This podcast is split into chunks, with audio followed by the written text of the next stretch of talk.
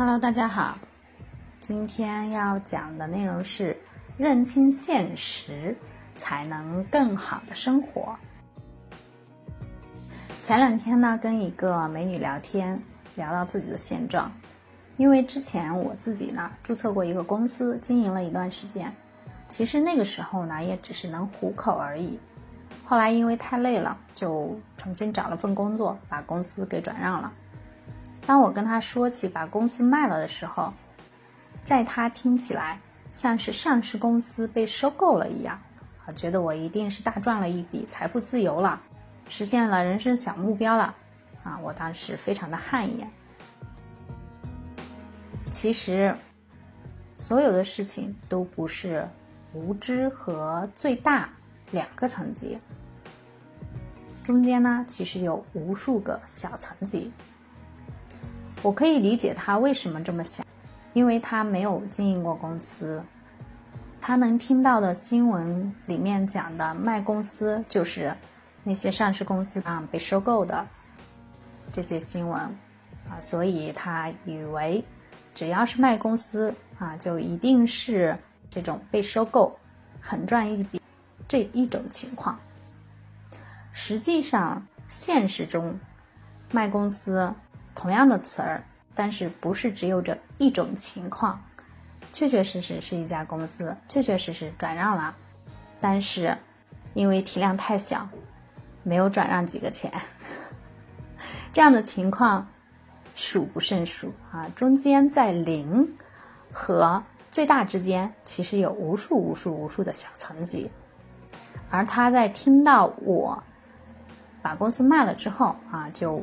只是把他听过的上市公司收购的这一种情况给联系起来了，这是比较常见的，因为没有把现实世界的各个阶层很好的了解清楚，没有认清楚这个世界所有的事情从小到大都是有很多的级别和层次，在很多人的概念里，只有没有和最大这两个级别。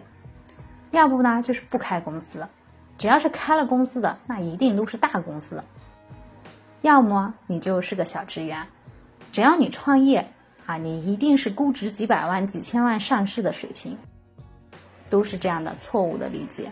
其实，在这两个层级之间，中间是有无数个小层级的。所以，很多人的压力来源在哪里呢？我没有办法做到电视上的那么好，所以我就不开始。你需要知道，你可以选择开始，然后凭借自己的能力去研究、去身体力行、去一步一步的往前走，去到任何一个你可以达到的层级，收获你应该能得到的收获。拿开公司来讲。你可以开个小公司，只有几个人，努力几年，规模增加一点，也许十几个人、二十个人，或许就几百个人，甚至更少，没有关系。只要你觉得啊，目前这个规模是你能承受的，是力所能及的，那就可以了。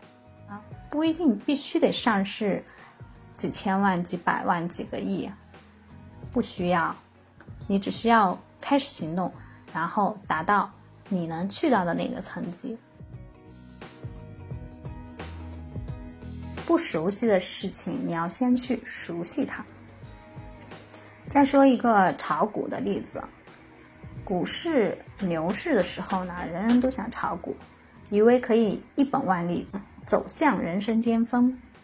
但是炒股这个事情也是个技术活，巴菲特平均的收益尚且不足百分之二十，更何况还有那么多亏完了跳楼的。你觉得你是那百分之一的幸运儿吗？运气这个东西其实也很好判断。你从小到大有没有遇到过啥运气很好的事情？如果没有，你觉得你是那百分之一的再百分之一，那概率几乎等同于五。基金公司专业炒股的基金经理，至少是大学四年专业教育毕业。入职做两三年的交易助理，全面了解行情，模拟盘练手，到能有点盈利的时候才上手做交易。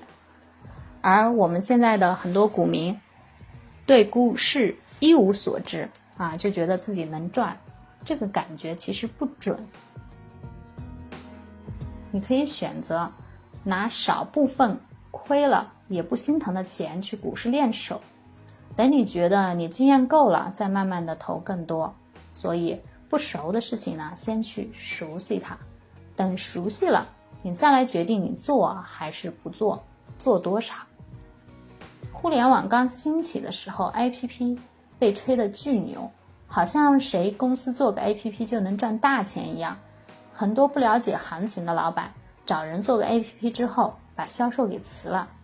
APP 一上线就等着大单飞过来，等了一个多月都没客户，再等一个月还是没客户，公司都快凉了，才开始着急找销售。这就属于不了解行情，听信传闻，连最简单的调研都没有做。